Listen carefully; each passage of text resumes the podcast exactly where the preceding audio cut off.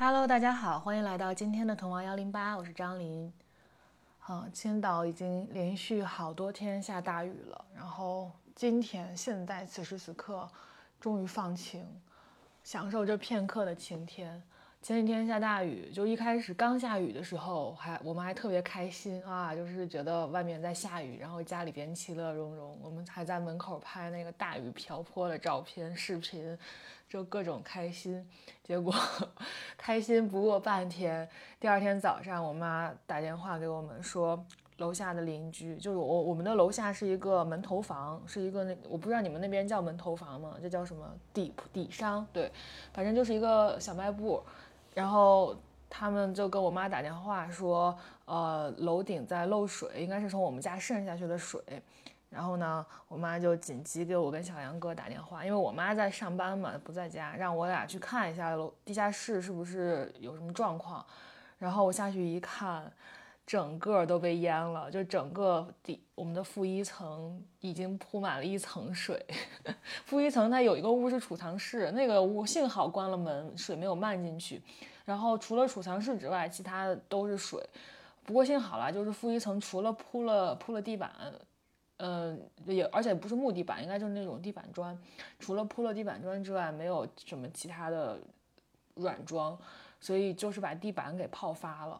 然后我们就去查到底是哪儿漏下来的水，发现其实负一层是一个，就类似于那种采光，有一个采光井在它的上面，然后它的窗子里的光是一个，它是其实是个半地下的，然后它的这个光是从采光井里边透过来的，然后现在就发现是采光井的那个阳台渗了，就是储了一大阳台的水，应该就是下雨下整夜。他的爱溢出就像雨水，就是雨下整夜之后的雨水，呃，溢进来了。而且当时还在持续不断的下雨。大家看新闻了吗？我我微博上还有好几个人来问我有没有问题，就是青岛下大雨已经没过了车顶这那的，反正就是雨下的很多，而且持续不断的在下，然后那个水就持续不断的往下渗。然后呢，我们这小区是这样，我们这小区前面是别墅区。就是一个高贵的别墅区，然后呢，我就在大雨里边给管家打电话，给这个小区的物业打电话，嗯，然后说能不能调个抽水机过来，我们进水了。然后他说好，好，好，调，调，调。然后呢，他调了半天，始始终没有调来。我就问他怎么了，他最终告诉我实情，说我们小区只有一台抽水机，然后这台抽水机现在在给别墅的用户，在给别墅的业主抽水，所以我们就在等着那个别墅的业主抽完才能我们抽，但是我们已经等不了了，但是水太多了。然后呢，呃，我们就跳到了那个阳台，就从那个窗户钻进了。阳台，因为那窗户它是个半，它是个半地下的结构，所以窗户其实很小很窄，就几乎过去之后会卡住我的腰，然后就死命的往里钻，钻到了阳台上，然后拿着盆儿去往外舀水，然后就把盆儿往外倒水，但其实后来发现一边这个根本不管用，因为呃，其实水不是烧进来的，就雨水不是下雨下进来的，而是渗进来的，就是那个阳台应该是缝没有。砌好，就是它还是有有一些缝隙的，所以就从地下水里边渗进来了，所以才会这么多。所以当我们用那个盆儿往外倒水的时候，它还是会倒到外面的地上，然后再继续渗下来。后来发现这个办法没有用，然后呢，我们就灵机一动，发现家里有一个很长的水管儿，我们就利用这个，这叫什么高低压原理吧，就是 把那个楼下的洗手间里，呃，先。那个一就是水龙头接上这个管的一端，然后另一端就放到阳台的那个积水里边。这样呢，先把水龙头里的水打开，然后呢，让水水龙头里边的水往往那个阳台上流。当流出来的时候，我们就立刻松手，把那个呃水龙头上的那水管松手放到地上。然后这样的话，它有一个高低压，然后水就从高压的地方往低压的地方流嘛，它就会从阳台排到厕所的这个下水管道里。我们就用这个方式来排，哎，发现还挺管用的。这样是能把里边的水给排完，而且排的就是不会再流流回去。但是有一个问题，就是呃，排完之后如果再积水的话，那就要重新的再来一遍我刚才这个过程，就是把一端接到呃这个水龙头上，打开水，然后放水流出那另一端流出水来之后，在这一端再松手，再放到这个下水道口上，然后这个过程。我们就因为楼下其实我们也不经常去，就只能说定闹钟。我跟小杨哥就定闹钟，每三个小时 我们俩要去放水。嗯，然后这几天就一直没有休息好，每三个小时我们要就要去楼下放一次水。嗯，真是用即墨话说就叫真投机了。嗯，哦对了，我们这几天学即墨话的时候，还发现即墨话还挺博大精深的，就是有一些词啊，比如说这个呃，我想想怎么说啊，肥皂，首先。肥皂在即墨话里叫椅子，椅子嘛，椅子。那椅子呢，在即墨话里边叫屋子，就是我们会说拿一把椅子，拿一把屋，拿把屋子嘞，屋子。那痦子呢，痦子就是这个你说脸上的这个痣啊，痦子在即墨话里边叫吉，是不是非常的 博大精深？就是说，呃，肥皂叫椅子，椅子叫痦子，痦子叫吉。嗯，最近还在家里看书，呃，有一个花城出版社给我寄来了刘和平老师的全集，就是《大明王朝一五六六》，还有《雍正王朝》，还有《北平无战事》。稍等，我我的耳朵，哎哎，对，说到这个，你们的耳朵感觉痒的时候，你会不会用这种方式来来来排痒？这样。小杨哥每次听到我这个声音都说像猪叫，但这样真的会让耳朵不那么痒。就是我耳朵有时候会有痒的感觉，然后我就忍不住会拿手去抠嘛。但小杨哥呀、我妈妈呀什么的都说这样特别不卫生，就阻止我用手抠。但如果不让我用手抠的话，我就需要震动一下，让它不痒，然后就这样就不痒了。你们会吗？呃，说到这个刘和平老师。为什么猪叫之后要接刘和平老师？说到刘和平老师，嗯，我我是因为先前一阵不是看《大明王朝一五六六》看了特别上头嘛，然后后来他们给我寄来了这三套书之后，我就开始看《北平无战事》。嗯，我觉得大多数人看《北平无战事》应该看的是电视剧吧，就是刘烨演的那个全全影帝阵容。哇，这个电视剧的阵容实在是，我觉得国产电视剧很难再凑出这么齐的一套班底了。嗯，刘烨就是男主是刘烨演的，然后男主的弟弟是王凯演的，呃，还里里边还有谁呢？还有倪大红，还有呃，我操，什么啊？王劲，呃，是叫王王劲松吗？啊，反正呃，这两个演员的名字我不太记得清楚了。呃，还有谁？还有程昱，还有这个祖峰，还有哦，还有廖凡。廖凡算是男二吧，就他就是一个 男主的一个映衬，就是用来衬托男主的感觉。嗯，还有谁啊？对，还有陈宝国。哦，陈宝国演的太好了，我的天呐。嗯，就这个电视剧，反正。当年刚出的时候，大家就说神剧好看这那的，但是我是先看的书，我觉得书写的也挺好看的。但其实就所有的刘和平老师的这些小说，其实都是完全是按照电视剧的那种脚本的思路来写的。他甚至会写啊，谁眼中的他眼中的那个香烟冒了烟，然后逐渐幻化成了北平火车站这个列车喷出来的烟，就他连这种 转场都给你写好了。呃，最就是他的作品里边最有剧本特、最像剧本的还是《雍正王朝》。《雍正王朝》它直接就地点，就一个每个小标题就是一个地点，然后地点，然后在底下谁的对话，什么雍正跟那个康熙他们的对话什么的，就直接名字冒号，然后说了什么，名字冒号说了什么，都是这种。嗯，所以我在纠结我到底要不要看《雍正王朝》。我现在看了第一章，但是。我在想说，要不直接看电视剧也行。其实电视剧也看过，小时候看的。小时候我最喜欢的还是《康熙王朝》啦，毕竟是陈道明演的，特别喜欢那个，看了无数遍。他播就电视上播几遍，我看几遍。嗯，说到哪？对，说到《北平无战事》啊。但说实话，我其实不是很喜欢里边男主的这个设定。哦，要不给大家讲一下，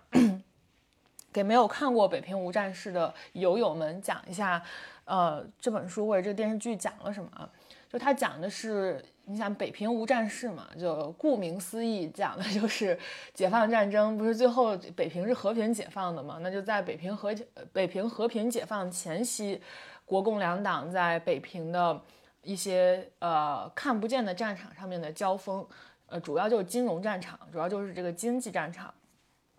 然后大概是四八年，对，这个故事发生在四八年啊。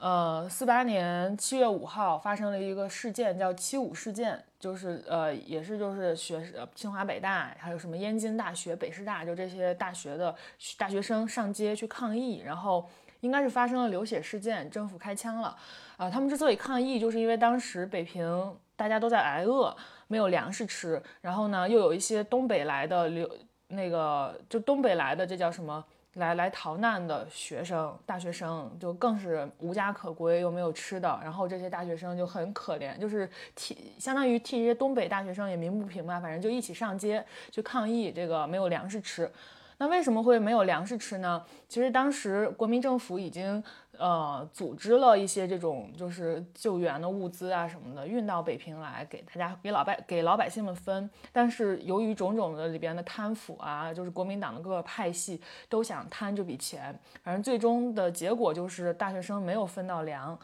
然后他们就上街抗议，结果又又被打死了。就是这么一个很很著名的一个七五事件，然后这个七五事件也是把这个国民党的人心就弄弄得更加的涣散，大家就更不喜欢国民党，嗯，然后就是在这个背景之下，呃，蒋经国在里边就是大家都称呼他为剑锋同志啊，他有一个铁血救国会。其实我觉得整本这个北平无战事，它看起来是在讲国共两党的斗争。但我觉得归根结底，他讲的是父子之间的，就是年轻人和老老一辈的这种斗争，包括像蒋经国跟他的父亲蒋介石，就蒋经国他是代表的是国民党国民党里边的这种少壮派，就是比较敢于锐意改革，然后想要把这些呃老一代手里边他们掌握的这些资源把持的这些政治给他扭转过来，然后焕然一新的感觉。嗯，他就组织了一个叫“铁血救国会”，就是他手下这个“铁血救国会”里边有很多能干的，然后效忠于他的这些年轻人。然后他把这些年轻人呢，实际上实实际上是安排到安插到了国民党的各个呃部门里边去，呃，既是给他当耳目，又是帮他去落实一些他的旨意、他的意志。嗯，然后这个剑锋同志就是自始至终在电视剧里边都没有，就没有人扮演这个剑锋同志，他只是出声，只是打电话，就所有人 这些人有问题就给他打电话，然后他在电话里边用他的那种浙江的口音给大家去，就是去去传播他的想法，但他始终没有露面，就是电视剧里边没有这个演员。然后呃，那他这个少壮派他要对抗的主要就是。呃，孔宋嘛，就是这个孔家跟宋家，他们就是金融大鳄，然后把持了很多经济部门。他想要对抗的就是这些在孔宋的把持下，呃，把整个国民党的这个体制弄得非常的僵化、非常的腐败的这种局面。他想要打破这种局面，嗯，然后要跟共产党争民心。但其实这个蒋家、宋家背后是谁呢？那就是宋美龄，就宋夫人嘛。就是宋美龄嘛，然后宋美龄那她的靠山肯定就是蒋介石，所以蒋介石一边是蒋介石的儿子蒋经国，一边是蒋介石的夫人宋美龄，那就是也代表了国民党里边的新派势力和老派势力，那他们的这这个决一死战。然后呢，那这个铁血救国会当时想在北平搞个什么事儿呢？就是他们想做想搞币制改革，因为当时之所以大家都买不起东西。之所以大家都挨饿，是因为当时的经济已经处在这个崩溃的边缘了。就是当时国民党发行的这个法币，已经贬值到，就是每个人就是非什么教授的工资一个月几千万法币这那的，就法币根本就不好使了。然后，呃，他们就想要做这个币制改革，就把大家手里边把让大家把手里边的这些金银财宝、这些黄金啊什么的。都就是都收缴回来，然后统一发成金圆券，然后给大家去使用，就相当于重新搞一套货币政策。呃，那这样的话肯定会动到国民党这些旧势力的利益嘛，所以旧势力们就很不喜欢蒋经国搞的这一套，就是千方百计的想要阻止这个币制改革。然后这里边就是就陈宝国演的那个徐铁英为代表吧，他就是代表那些旧派势力，就是他就想要去阻止蒋经国的这个币制改革。然后在这个过程当中呢，那这这个时候男主角还没有出场，对吧？男主角是一个什么身份呢？就是他爸爸是北是中国银行北平分行的。行长，然后他相当于是行长的儿子，但是他跟这个行长爹已经十年没有联系了。嗯，为啥呢？因为十年前，也就十年前，大家想想倒过去，那就是抗战时期嘛，就是那个抗日战争时期，就他他爸在抗日战争最危险的时候，在就本来在上海，然后呢抛家弃女，带着国民党的财产转移转移到重庆，然后在这个过程当中，就是好像是什么。反正就因为逃难，所以没有顾得上自己的家眷，把他的老婆和闺女都丢在了上海，然后他的老婆和闺女都被炸死了，被日本人炸死了。然后呢，方梦敖就对他这个爹耿耿于怀。方梦敖就是男主啊，就刘烨演的那个，他对他爹就耿耿于怀，觉得他爸爸特别差，然后就十年不不回家，不认他这个爸爸。然后他就去，当时他就当空军，然后加入了这个陈纳德的飞虎队，开始在。空军战场上去打日本人，成了一个民族英雄，嗯，然后这本书的开头呢，呃，其实就是方孟敖被抓到了特种军事法庭，要去审问他。为啥要审问他呢？因为他在就是他已经度过了抗日战争，然后他现在是解放战争的一个国民党的飞行员，但是呢，他在执行飞行任务的时候，国民党给他。就是那个上级给他发命令，让他去投炸弹，把开封城给炸了，但是他没有执行这个任务，没有炸开封，所以说，呃，国民党就认为他有通共的嫌疑，所以就要审问他，要给他判刑，是就特别差的话，肯定要枪毙他嘛。然后这本书的开头就是讲方家这个行长爹是怎么去营救他的儿子的，然后怎么去，呃，找各方势力，包括找我们刚才说的这个徐铁英。去救他的儿子，然后去行贿啊什么的，然后包括那他派谁去救他儿子呢？他派了一个人叫崔中实，也就是祖峰演的角色。就祖峰在《北平无战事》里边真是圈粉无数，就是他演的这个崔中实其实是一个中共的地下党员，但是呢，他的表面身份是呃这个就是方孟敖他爹的手下，就是这个北平银行呃北平分行的一个金库的主任。他就代表行长去南京特种军事法庭营救他的儿子，营救行长的儿子。但其实他救了这个行长的儿子，也是一个是一个中共特别党员。然后这个人就是崔中实发展的，就他俩其实，在就是在这个审判之前就早就，呃，就是趁着比如说带从北平带一些东西去看望方孟敖的这个过程当中，他俩就已经成了好朋友，然后已经把他给发展了。呃，后来呢？就是方孟敖肯定是没事儿嘛，因为这不然的话，这书也写不成了。就是把他给保出来了，保保出来之后，蒋经国就特别赏识这个年轻人，特别赏识方梦敖，赏赏识男主。然后呢，就交给他一个特别任务，就是让他把他把他和他的这些飞行员部下们都弄到了北平，让他们去北平，就做一个叫什么青年航空服务队之类的。反正这个服务队的任务，一个就是给北平的学生发粮。再一个就是调查北平银行的贪腐问题，其实就是让儿子去查老子，就是让方孟敖去查他的爹，叫他爹叫方不停，然后他爹也是一个呃留美归来的，在哈佛还在耶鲁读了经济学博士，然后一个就是当年的一个非常稀有的经济学人才，然后呢跟孔家宋家关系也很好，其实他爹代表的也就相当程度上嘛，代表的就是旧势力，嗯，然后。蒋经国就想让他的这个儿，他觉得这个儿子方孟敖他是一个国士，是一个死士，是一个呃，就是不管不管共产党还是国民党，就是是一个眼里只有人民、只有这个正义的这么一个人。他就想利用这个人去打倒他的爸爸，然后那打倒他的爸爸，相当于在一定在一定程度上就是蒋经国代表的这个少壮派打倒了国民党里边的这些老朽们。嗯，然后那在这个过程当中呢，方孟敖跟他的爸爸，他们一家人之间的感情，他们这个家里边，其实藏了不止方梦敖一个共产党，那这个我就不具体说了吧。就里边还有各种各样的共产党，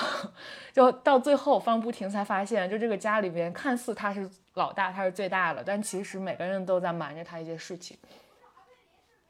嗯，然后我对我看完这个书啊，其实我对男主的人设是有一些，呃，就就不太喜欢，喜欢不太起来这个人，我觉得他太装了，尤其是这个电视剧啊，被刘烨一演，嗯。就更让人喜欢不起来这个男主了。就刘烨也，也不是说他我怎么我想想怎么表达，就是帅是帅。我就就我觉得刘烨的脸完全胜任这个男主角。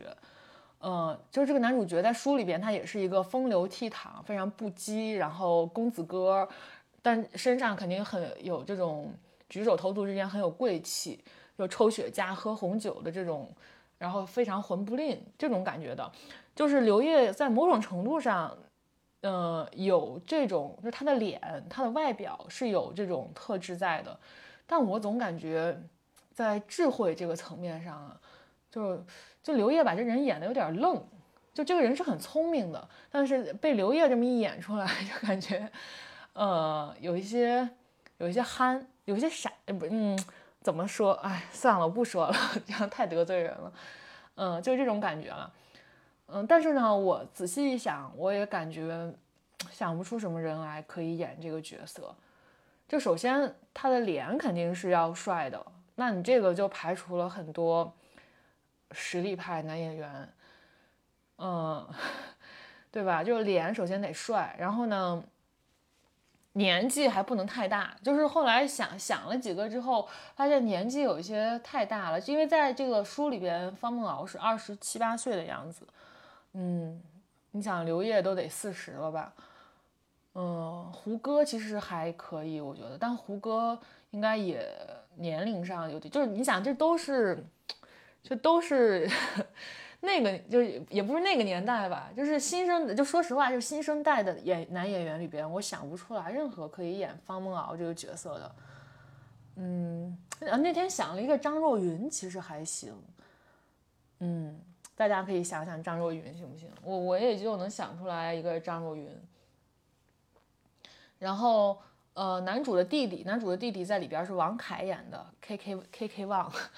呃。王凯演了男主的弟，男主的弟弟在里面呢。他不是共产党，也不是国民党，他就是一个，但他就是从小，因为他爸是，你想，他没有像他哥一样去当去当兵，去那个什么当飞行员，他从小就跟着他爸爸长大。虽然他心里边也讨厌他爸爸新娶的这个小妈，当然他爸新娶的这个这个小妈其实是一个很识大体的。很大气的这么一个女性，后来他们也和解了，但是她就从小就反正虽然跟跟在他爸身边长大，心里也非常敬重他爸爸，但是呢，就心里边就一直对他这个小妈很别扭。然后他的小妈为了防止跟他有什么矛盾啊之类的，就一直住在外面，就就没有一就没有住到过他们这个大宅子的，一直在外面的一个小院里住。嗯，直到方梦敖回来，回到北平调查他爸爸，然后他们一家团聚，他的小妈才从外面搬回来。嗯，然后呢，这个方孟伟他从小跟在他爸爸身边长大，所以就是资源什么的肯定很不错。从小就加入了这个三青团，三青团就类似于国民党的那个，就是呃新人培养的一个 团体，就是，然后后来三青三青团好像还被取消了，反正就是从小官官路走的比较顺，然后呢，早早的二十来岁就当了北平公安局的副局长，嗯，然后就。但是呢，他良心里边始终又对这个民主啊，对这些呃比较先进、比较进步的东西是比较亲近的。所以就是他虽然呃位置是处在这么一个位置，然后经常打压学生运动啊，要去抓人啊什么的，但他始终还是，尤其是当他大哥回来之后，他其实这个人物是有变化的。我感觉就是他是由原来的那种。嗯，就纯纯正的 国民党官员范儿，然后已经变得逐渐变得就是就不那么听话，然后去变得，呃，嗯，就是愿意去帮助，呃，里边的进步学生，对，就这么一个人。然后呢，我觉得王凯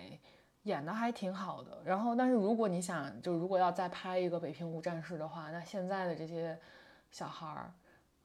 嗯，我觉得王凯就是不是？我觉得方孟伟就是弟弟这个角色，相对于哥哥是好选角的。我觉得啊，四字易烊千玺就挺适合演这个角色的，就身上他身上又有那种军警气，就就我形容叫军警气，就是感觉演个军军人警察挺不违和的。另外呢，嗯，就是他身上也有那种闷不作声，就是比较骨子骨子里其实是比较就有有有软的部分，也有狠的部分，是比较能够刚柔并济的感觉的这么一个人。然后他在里边有很多情绪化的。大开大合的表演，然后也非常适合有发挥的余地，嗯，然后哦对里，但我觉得其实上一版的选角有有几个我特别喜欢的，一个是呃孙朝忠，就里边有一个隐藏的很深的，其实是蒋经国的人，其实是铁血救国救国会的人，但是就是一直埋藏在徐铁英，就埋藏在陈宝国身边，给陈宝国当秘书这么一个人。叫孙秘书，然后他是谁演的呢？他是 水自流水哥演的，他叫真名叫孙之红啊，这样一个演员，大家看过《人世间》就记得水哥吧？对，水哥在这里边演的就是孙朝忠。然后，呃，我看了一下当年的故事，就虽之所以水哥会演这个角色。他其实最开始定的是水哥演的是方孟伟，就是王凯演的这个角色，男主的弟弟。这个角色相对可能戏份要更重一些。为啥？就是他后来就被调去演了一个秘书呢？是因为。原来定的男主是黄晓明，然后他们其实是按照长相定的这个兄弟两个的演员。就如果是黄晓明的话，大家想一下，水哥的长相跟黄晓明，就尤其是下巴那块儿，还是有一些相似的。就他俩演兄弟还是不太违和的。但是因为后来黄晓明是受伤了还是怎么着，就演不了男主了。然后呢，他们才找了刘烨。那如果找来刘烨演的话，水哥显然就不太像刘烨的弟弟了，所以就找了王凯演刘烨的弟弟。然后呢，水哥就给了他一个孙秘书的角色。但孙秘书其实是在里边很出彩的一个角色，尤其是在书里边是很出彩的一个人物，就藏得很深。然后这个人呢，呃，我印象最深的书里边是这样的，就是啊，那说我要介绍这个情节，还要介绍一个人叫曾可达。曾可达也是书里边戏份，我觉得是仅次于男主的一个角色了，是董永演的。他是蒋经国最忠诚的手下，然后是铁血救国会的一颗明棋，相当于是就是蒋我们刚才说的嘛，蒋经国他设了很多人到各个部门里边去任职，但是呢，明面上大家都不知道这些人是他的手下，是铁血救救国会的人。但是这个曾可达其实就是一招明棋，他就是大家都知道他是铁血救国会的，他代表的就是蒋经国。然后呢，他在里边演的是一个，就是他是有点愚忠的那种，就是一切都是对他对蒋经国是那么的崇敬，那么的忠诚。然后蒋经国说的一切话，他即使不理解，他也要坚决执行。嗯，然后这书里边最有意思的就是可达，他因为他他是一个没太有头脑的，就是相对来说，相当于书里边那么多老狐狸来说，他是一个没太有头脑的一个人。他遇到问题就要立刻给这个剑锋同志，就给金国打电话。这书里边无数次的打电话，打电话，打电话，就是你看那个电视剧也是，就弹幕里只要他一打电话，大家都来嘲笑他，是这么一个人。然后呢，他也是是一个武官出身吧，就可能文化程度上来说，相对于相对于其他人哈，没有那么高，但已经很好了。然后，呃，他在就书的后半节，蒋经国的这个计划慢慢的浮出水面，就是他想组一个叫“孔雀东南飞”的计划。然后，“孔雀东南飞”里边这个焦仲卿就是。方梦敖就是男主，然后刘兰芝呢就是梁经纶，梁经纶就是廖凡演的那个，我刚才说了，就是为了映衬男主弄出来这么一个角色，然后呢就让曾可达去把这个孔雀东南飞给组织起来，然后曾可达对于孔雀东南飞这个理解起来呢也颇费了一番劲，就各种去背这个诗呀，去理解这个诗呀，反正就是嗷嗷嗷嗷的，就特别特别特别难，然后。书的最后，就是当曾可达跟孙朝忠确认过眼神，就他终于知道这个孙秘书其实是自己人，其实是他的老板蒋经国布的一道暗棋的时候，尤其是当他发现老板对于这个孙秘书的器重，甚至比自己更为器重，就对这个孙秘书的信任比自己更甚，对，他就觉得有点一来有有点失落，二来呢就是他最后跟孙孙秘书的一番对话，就他问孙秘书说会不会背孔雀东南飞，孙秘书说会背，他说你背一下。孙秘书开始背，结果他发现人家孙秘书不光会背，连序都会背。孙秘书是从序开始背的，然后当时说曾可达心里一惊，心想他连序都会背。对，曾可达也是里边塑造的，我觉得是人物形象比较丰满的这么一个，就他代表了一个中国旧式的呃文人，就他虽然是个武官，但是呢，我觉得他有他身上有那种中国旧式文人的那种气质，然后他最后。甚至他不是死，他他是在解放战争，就是在北平北平解放前夕自杀的。然后他在书里边，其实他所有的行为，并不是，呃，就不是不是，并不是吧？就他在书里边所有的行为，他的目出发点都是反贪，就都是去惩治国民党的贪腐，而不是呃，就要为自己去谋求前途啊，这那的。就他其实是一个。相对来说比较纯粹的人，嗯，所以当他最后发现这个币制改革，嗯，才一才刚开始就夭折了，然后他发现，呃，国民党大部分的人都很，就尤其是他的老板，其实对他也没有那么看重，就等等的时候，他是满怀着失望，满怀着正义没有伸张的那种失望而死去的，嗯，就这个人，我觉得还挺。make sense，挺自洽的，嗯，然后里边最可爱的一个人就是马汉山，马汉山他应该他的那个真实原型应该叫马汉三，就是所有刘和平老师写的书都是这种就是半真半假的，就既有真人，里边有这书里边当然有傅作义，然后有嗯。王普成，包括王普成这个人也是历史上真有的，但他把王普成的成改了个字儿，改成了热忱的忱，本来人家是臣子大臣的臣嘛。然后包括马汉山，马汉山也是他真名，就是在历史上那个人叫马汉三，然后他把这个人改成了马汉山。嗯，就是这书里边就有真人，然后也有假人，有也有完全假的人，当然他也有真假参半的人。嗯，其中这个马汉三啊，马汉山啊，就是一个我觉得是最好玩的一个人。就在书里边，他出场的时候是一个，呃，混蛋，就是是一个呃贪得无厌，然后呢又有点草包，然后呢又性子也急，然后说话也上不了台面儿，一个北平民调会的一个呃主任、副主任。所谓民调会就叫什么民实调配委员会之类的吧？就当时不是北平都买不起东西吃嘛，就是所以他们就成立了一个叫民实调配委员会，专门调配这个。老百姓吃的东西的，他是这个副主任，然后他也贪了不少东西。那同时呢，这个人有意思的地方在于，他是一个这么粗鄙、这么上不了台面的一个人，但是呢，他又是非常热爱中国的传统文化，他就收集字画，他特别喜欢去收集一些古董，然后他对字画鉴赏非常有研究。你看这个人，他送礼都是。呃，就是他有一大屋子的这种古董字画，应该就是当时，呃，抗日战争就是赢了的时候，他们那个国民党进北平，然后搜刮了一些东西，他反正他自己都据为己有了。然后呢，他就遇到个什么坎儿，遇到什么事儿，他就去他这个屋子里边 拿一个珍宝揣兜里边去送礼，结果还都能送准，都能把他给救下来。所以他就靠这一屋子的宝贝一遍遍的渡劫，嗯。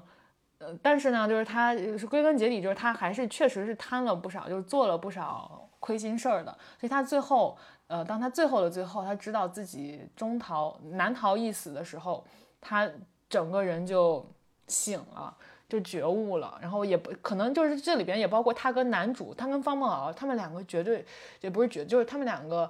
有点像那种。呃，在不同的世界里边的心灵相通的好朋友一样，就他俩那种 一见如故，不是一见如故，就气质上特别 match。就虽然完是完全不同的两类人，但是特别懂彼此，然后特别懂彼此的点。嗯，就马汉山在里边谁都不服，但就服方梦敖，然后跟方梦敖关系也特别好，就把对方当成一个可以可以交给他后辈的这么一个人。嗯，然后。呃，反正最后马汉山的这个整个的故事线特别精彩，我最喜欢的人物就是他，然后他的扮演者是程昱老师啊，演的也特别好，而且里边就是马汉山跟这个徐铁英，就是两个贪官，两个国民党的贪官，但是他们两个之间的这个交锋啊，他们俩之间的这个。从最开始，这这开之前还有点那种合作的意思，慢慢的走向分庭抗礼，然后去互相去想杀彼此啊，这那的，就他俩的戏太好看了，就两个老戏骨飙戏，你知道，就是陈宝国在里边简直是炫技式的表演，就是每句话都有一个表情，然后那个表情都特别的准确，而且他在里边有很多打电话的戏，就徐铁英有很多打电话的戏，嗯，就我觉得。这个就光是这个电视剧里边的电话戏，就能给这些演员的表演，呃，打出分来。然后我觉得陈宝国老师的表演绝对是顶级的，就他跟他跟不同的人打电话呈现出来的状态、语气，那个停顿都不一样，哇，太厉害了。嗯，嗯，哎，里边还有一个特别有意思的是那谁，嗯。就是里边有一个教授叫何其仓，何其仓教授，他是那个男主爸爸的好朋友，是里边是燕京大学的副校长，司徒雷登的最好在中国的最好的朋友，就是他们国民党都很想争取这个人，因为争取到这个人，相当于争取到了司徒雷登，争取到司徒雷登，相当于争取到了美国的援助，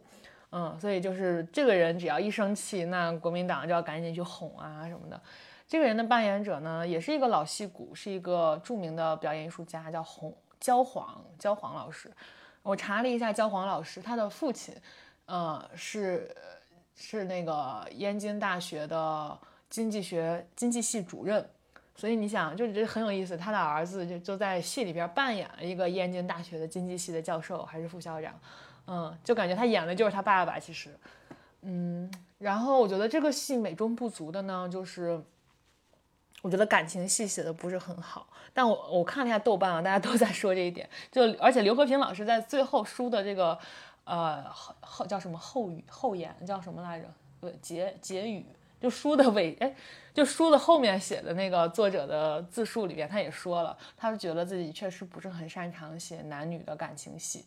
嗯，而且他自己也觉得这本书里边其实他就是一个纯男人戏，没太有写儿女情长的余地，嗯。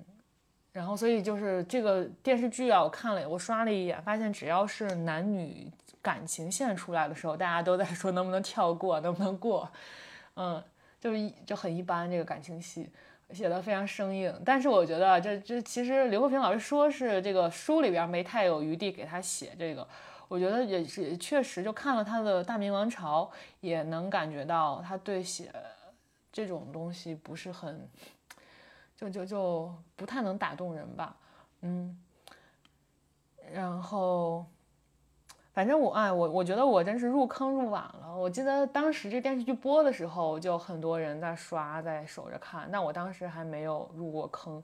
现在看起来哇，真是太好看了！而且我去到 B 站上看了好多这种拉郎配，就是这里边任何两个人都有 CP 线，就任何两个男人都有 CP 线，都有感情线。嗯，包括我刚才说的曾可达跟孙朝忠，就这一对儿，然后什么呃方梦敖跟曾可达，还有徐铁英和孙朝忠，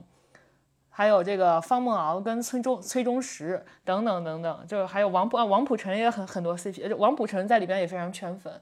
呃，这个扮演者叫也是姓王，我记得我忘记叫什么名字了，是一个非常著名的老师，嗯。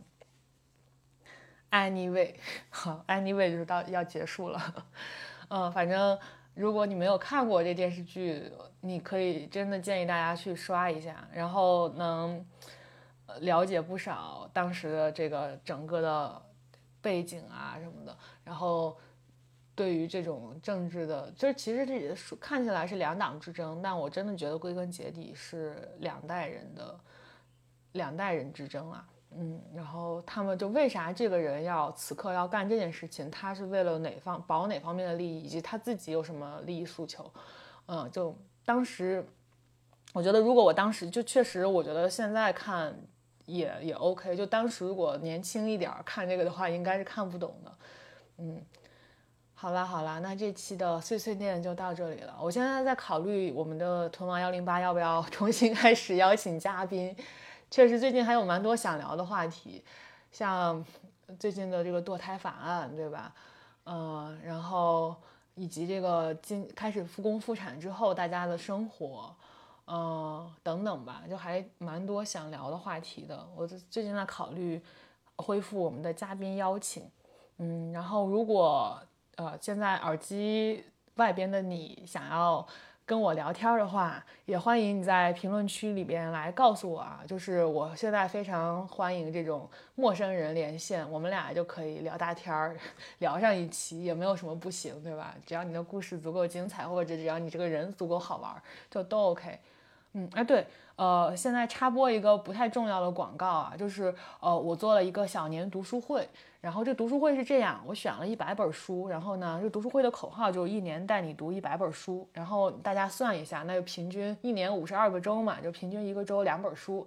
嗯，然后每本书我会讲大概十五分钟的时间，然后附上它的这个知识结构，附上它的这个叫什么结构图啊什么的，呃，就一并都发给你。只要你报名了这个读书会，每个周都会定时的去听到这两本书的讲解音频。嗯，然后注具体的书目，我想想怎么。具体书目我可以放在评论区，大家可以看一下这些书是不是你感兴趣的。呃，就说实话，这书选的时候啊，我是确实是做了一些取舍和兼顾的。就我没有一味的去选那些我特别喜欢读的书，反而是加入了不少类似于像什么金字塔原理啊，还有心流啊，还有什么被讨厌的勇气啊，就这种呃算是比较工具类的书吧，因为我觉得。就不能一味的去把我的喜好硬塞给别人，就还是要大家什么书都读一读，然后各种想法都兼容一下，才能这才是读书的目的嘛，就这才是让你变成一个更加通达、更加柔软的人的一个正确的做法。嗯，所以就是这书书单里边啥书都有，当然了，也会有我喜欢的那些小清新的书，然后也会有一些。必须要读的大部头的名著等等，嗯，然后在讲解的时候呢，我也有做取舍，就我不会像我录这种播客一样讲的这么随便，嗯，也是有稿子的，然后呢，也会讲的比较的端庄一些，就毕竟我觉得可能会有学生朋友听啊，可能会有甚至小学生朋友听啊，那我不能 讲的这么随便，对吧？嗯，然后具体的参与方式呢？呃，大家可以去关注我的微博，微博叫张小年本人，然后去微博私信我，私信“读书”这两个字，然后你就会收到如何加入读书会的步骤了。嗯，就是关去微博张小年本人，给他私信“读书”两个字就可以了。好，这就是我的读书会的一个小广子啊。然后我们这一期节目就先这样，那我们下期拜拜吧，下期再见吧，拜拜。